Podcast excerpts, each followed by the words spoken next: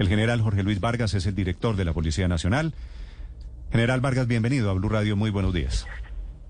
Néstor, muy buenos días. Un saludo respetuoso a todas las personas que nos escuchan. Es un honor ser policía. General, ¿qué tan grave es la situación, la amenaza de este Mechas, de este John Mechas, de los disidentes de las FARC en esas ciudades, en esos cascos urbanos que están en riesgo? Este es un delincuente que tiene, eh, y lo digo entre comillas, eh, todo el apoyo de Iván Mordisco y de Gentil Duarte.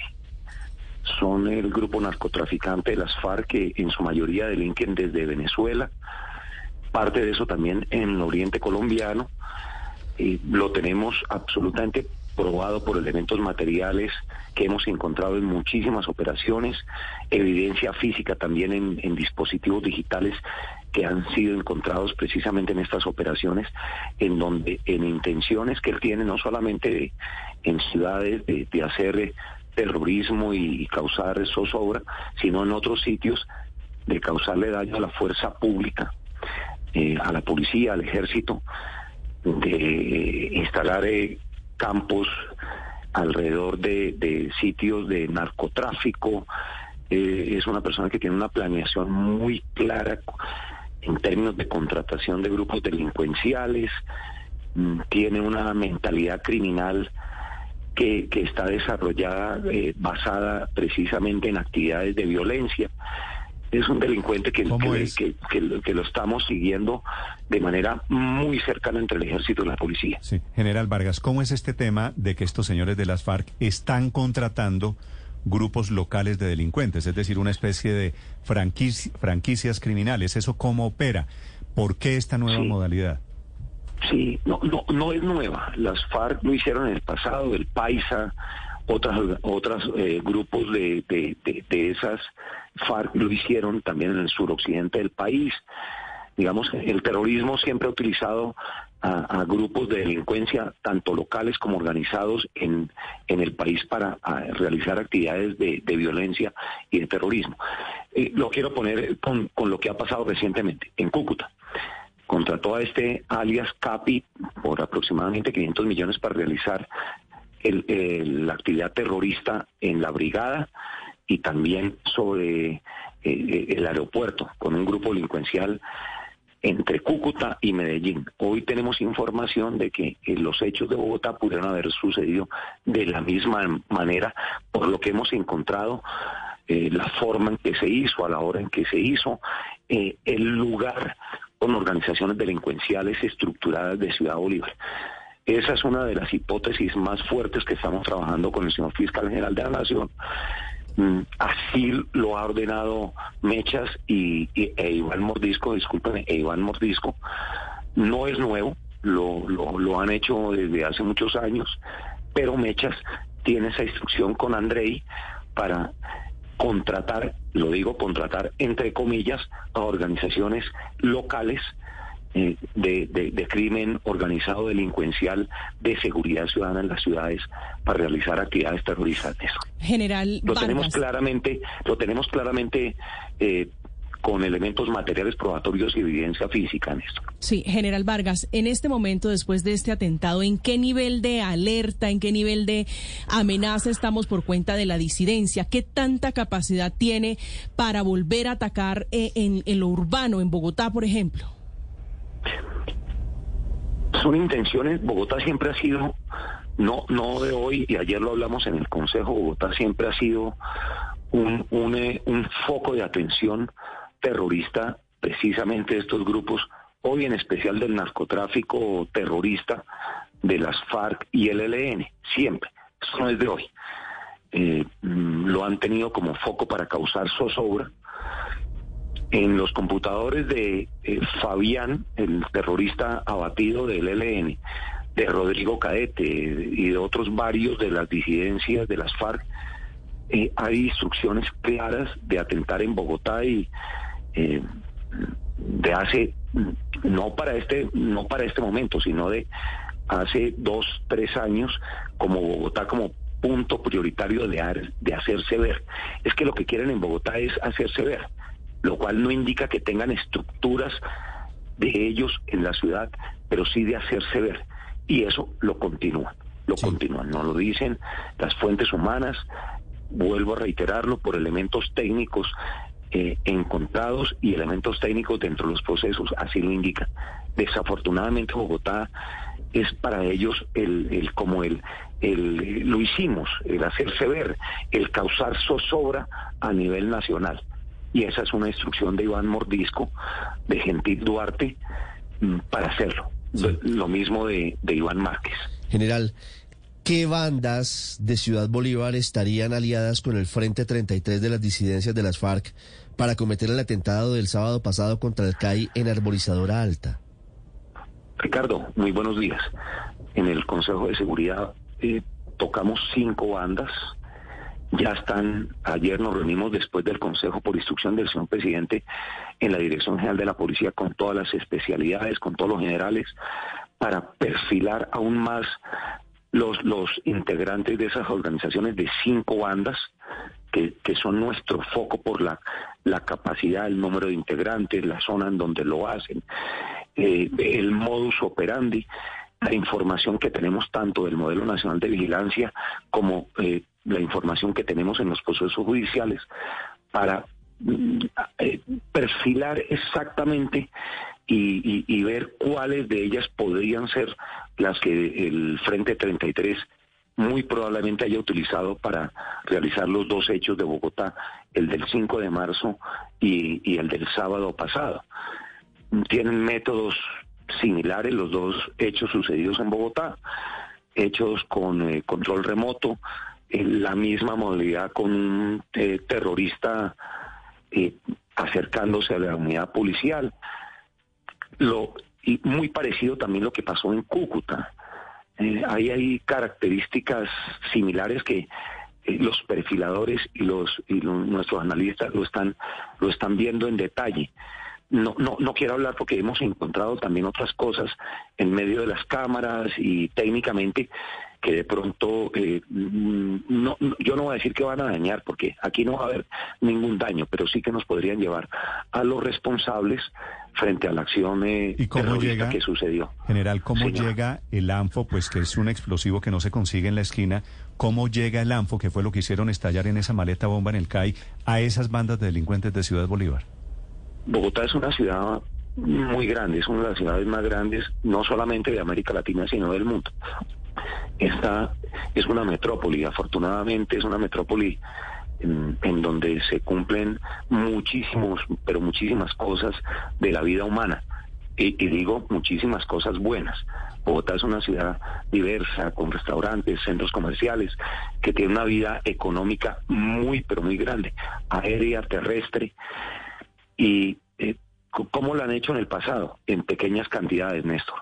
En pequeñas cantidades comienzan a, que, lleguen a través o de, el servicio público de transporte o lo traen en, pequeñas cantidades a través de, de vehículos eh, privados o particulares es una de las eh, modalidades que hemos utilizado en el pasado.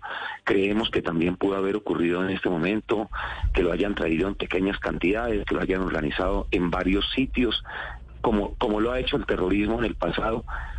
Es, es, es complejo eh, en esas pequeñas cantidades mm, poder ubicarlo, poder ubicarlo.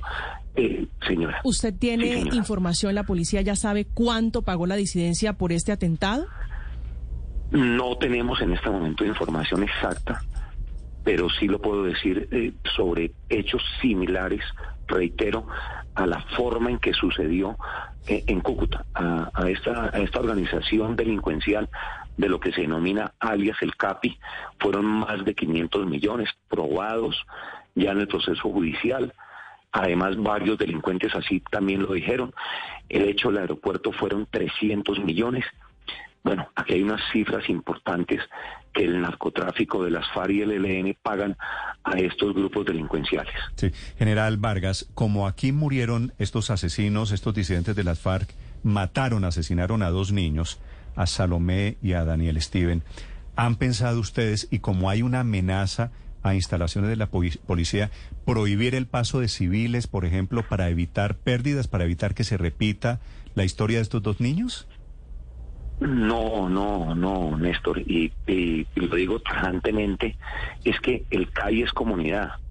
El CAI está construido al lado de colegios, de centros comerciales, al lado de las juntas de acción comunal. El policía que está en el CAI es el tal vez el funcionario más querido de cualquier autoridad en Colombia. En el CAI los ciudadanos se congregan a hacer deporte, en el CAI eh, rezan la novena, en el CAI hay misas, en el CAI hay, obras de teatro. Lo hablo de los CAI no solamente de Bogotá, sino en Colombia. Es imposible, es imposible. Lo que le pedimos a los ciudadanos es ayúdenos a cuidar el CAI. Entre todos lo hacemos porque es que el CAI es comunidad, es imposible, porque es que el policía no solamente es seguridad, no solamente es eh, capturar ladrones, no. Eh, la actividad del CAI va mucho más allá, Néstor.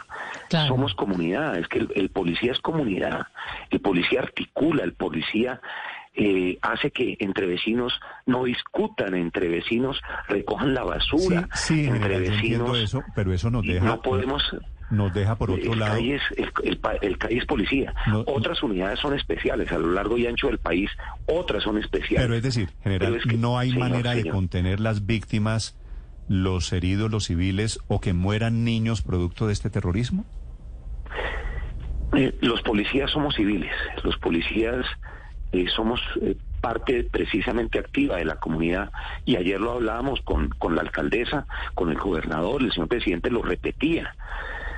Eh, estamos adoptando, pero por supuesto, y, tengo clara la pregunta, estamos adoptando unas medidas que nos permitan, en medio de lo que somos los policías y que estos narcotraficantes quieren eh, atentar contra los policías, contra cualquier forma de autoridad, unas medidas que nos que nos que nos permiten blindar esa esa eh, presencia física eh, en términos de, que tengamos cuidado.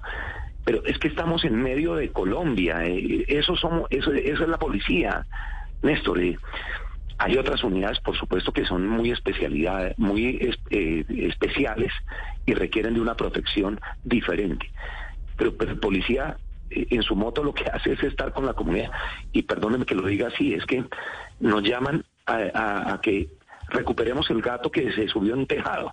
A eso nos llaman. Entonces, tenemos que estar ahí y yo creo que lo tenemos que seguir haciendo.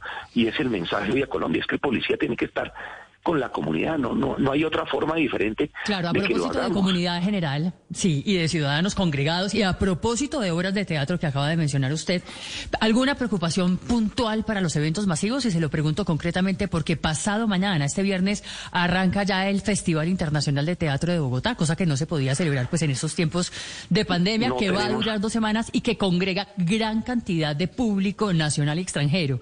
¿Alguna preocupación no tenemos, puntual? No tenemos ninguna información puntual sobre eso, absolutamente ninguna. Esperamos que se haga eh, y que haya dentro de las medidas de pandemia la mayor cantidad de público. No tenemos ninguna información, no hay ninguna información sobre un sitio de afluencia masiva. Eh, no la hemos recibido.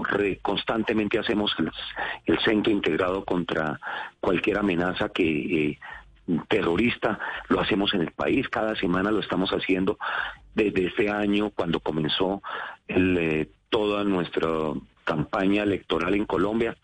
No, no, no hemos tenido ninguna información eh, que se trate eh, en un tema de afluencia masiva. No la tenemos y esperamos que vayan muchas personas.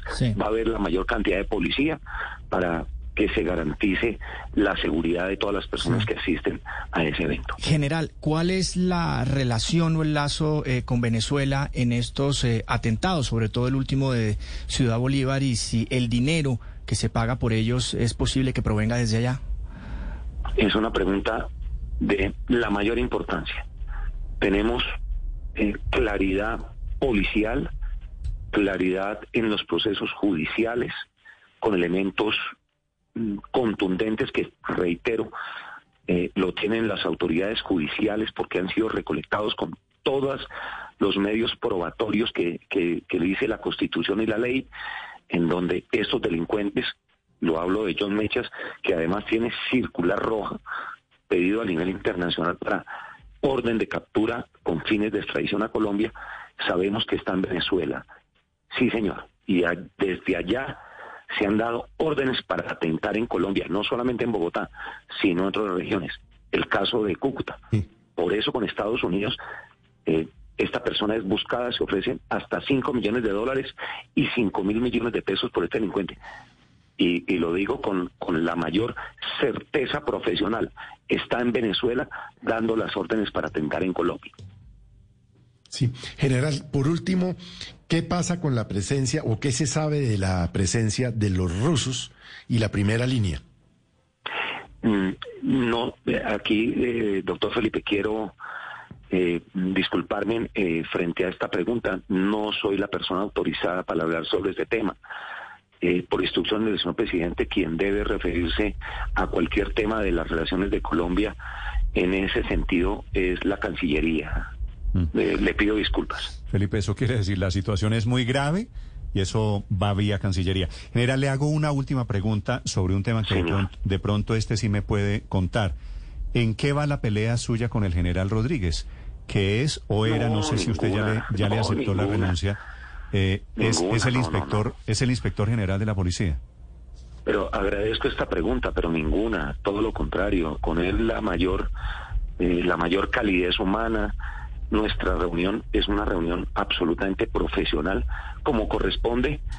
Me imagino que en el medio periodístico es igual. Eh, cuando alguien dice voy a trabajar con esta persona, no le dicen, eh, se sientan, se toman un café y le dicen, hombre, eh, la empresa va a hacer esto, vamos a trabajar con tal persona, y así sucede en la policía y en cualquier eh, estructura con, con orden, con organización, como es la policía.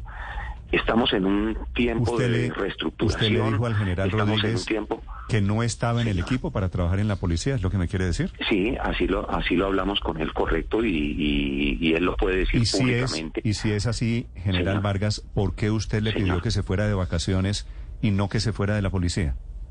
No, no, no, eh, no le dije eso. Eh, precisamente ya fue firmado el decreto por el señor presidente, en donde le aceptamos a él de manera voluntaria, Néstor, su retiro de la Policía Nacional. Es, eh, con él hemos trabajado y es la... Eh, es el, mayor respeto entre todos nosotros, pero eh, entiéndame, yo me imagino que en, en, toda empresa, vuelvo a reiterarlo, en, en, una empresa periodística le dicen, queremos que en medio de esta estructura que estamos construyendo se está trabajando con estas personas. Y así lo, lo hacemos y, creo que es claro, eh, estamos en el máximo nivel de responsabilidad. A, modo de en el máximo a modo de aclaración, como usted sabe, ha habido tantos rumores sobre esa reunión. ¿Es cierto que hubo gritos? No, no, nunca, nunca, nunca. Usted le dijo, usted le dijo, general Rodríguez, jamás. Eh, le pido que renuncie y él dijo, listo, le presento la renuncia mañana. Eh, es más, no le dije general Rodríguez, por el nombre, Carlos. Eh, eh, estaba conmigo el general Penilla. Nos reunimos en mi oficina, como debe ser. somos adultos, llevamos más de 35 años en la Policía Nacional, nos conocemos y como profesionales, porque es el respeto al país, es el respeto a nuestras costumbres, a la disciplina, lo hacemos de una manera absolutamente cordial pero en los términos de que la construcción de la nueva estructura de la Policía Nacional lo hacemos. Nunca hubo una mala, una mala palabra y ustedes lo pueden llamar. Sí. Ustedes lo pueden llamar para, para constatarlo. Usted me dice, general Vargas, ya le aceptaron la renuncia, es decir, él ya salió de la inspección ya está el decreto, sí señor, ya está.